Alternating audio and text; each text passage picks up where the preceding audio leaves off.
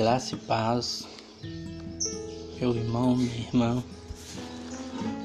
Queria deixar uma mensagem que se encontra no livro de Revelação de Apocalipse, capítulo de número 12, versículo número 11, que diz assim: a palavra do Senhor.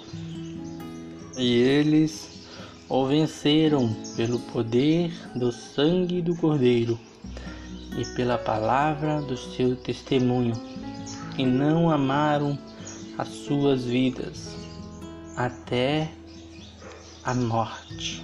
Repetindo, eles venceram pelo sangue do Cordeiro e pela palavra do seu testemunho, e não amaram as suas vidas até a morte. Este capítulo está falando no fim dos tempos, a qual alguns homens de Israel, no caso nos versículos anteriores, capítulos anteriores, diz que 144 mil israelitas serão salvos na grande tribulação. Eles serão salvos, porque eles vão confiar no sacrifício de Jesus. Hoje eles não acreditam, eles não creem, mas eles vão crer no Senhor. E eles vão crer também na palavra do seu testemunho. Eles não vão amar as suas vidas até a morte. Eles vão prevalecer, eles vão perseverar na palavra e em Cristo. Amém? Isso me traz lições para os nossos dias também, né? porque nós passamos muitas lutas, o mundo está de ponta cabeça, tudo está difícil, muitas coisas ruins têm acontecido no mundo. Mas essa mensagem que eu venho trazer é uma mensagem de paz em meio à guerra, de paz em meio ao sofrimento, de paz em meio às lutas da nossa vida, que nós devemos olhar primeiramente para Cristo, o sangue do Cordeiro. O sangue do Cordeiro nos purifica, nos lava de todo mal, de todo pecado. Nós somos maus, seres humanos maus, porque nós quebrantamos a lei de Deus. Nós éramos inimigos de Deus e o, o diabo nos odeia porque Cristo nos redimiu com seu sangue. Então, pelo sangue do, de Cristo, nós vencemos o pecado, o diabo. Nós somos aceitos pelo sacrifício de Cristo. Nós somos aceitos por Deus como filhos de Deus. Amém. E nós devemos perseverar na Sua palavra.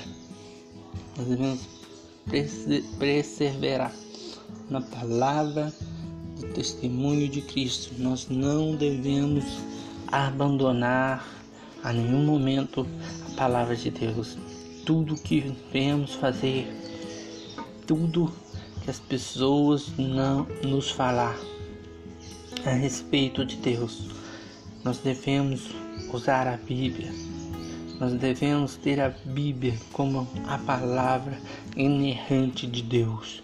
Nós devemos conferir como os bereanos quando Paulo pregava. A Bíblia diz que eles eram mais nobres do que todos porque eles consultavam na Bíblia para ver se aquilo mesmo era verdade que eles estavam pregando e ensinando. E Nós não devemos amar as nossas vidas a ponto de negar a Cristo, de negar a Sua palavra. Nós devemos perseverar, perseverar.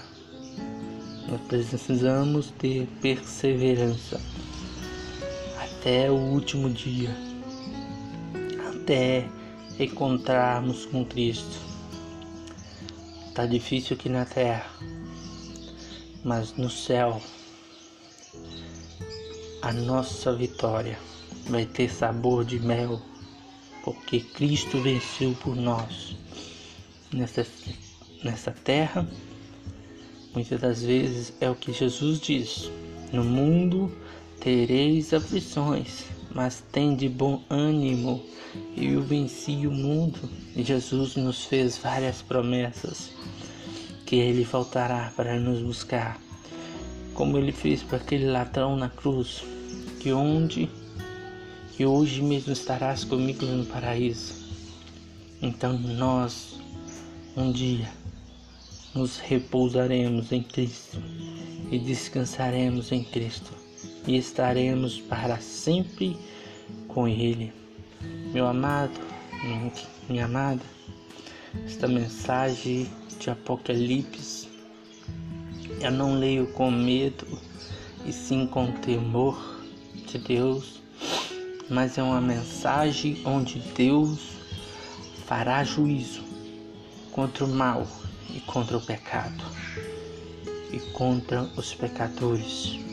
Então, essa mensagem nos traz esperança, nos traz segurança em Deus, porque o mal será aniquilado e os, os justos, os lavados e remidos no sangue do Cordeiro, serão salvos da ira de Deus. Amém? Fica esta mensagem de paz e de esperança para o seu coração neste dia, porque olhe para Cristo e olha na tua na palavra de Deus. Confie na palavra de Deus para que possamos vencer e passar todos os obstáculos que vêm para nos destruir para matar e para nos roubar. Mas Jesus nos garante a vitória sobre a morte, sobre o pecado e sobre o diabo. Paz, que a graça do Senhor invada teu coração neste dia, em nome de Jesus. Amém.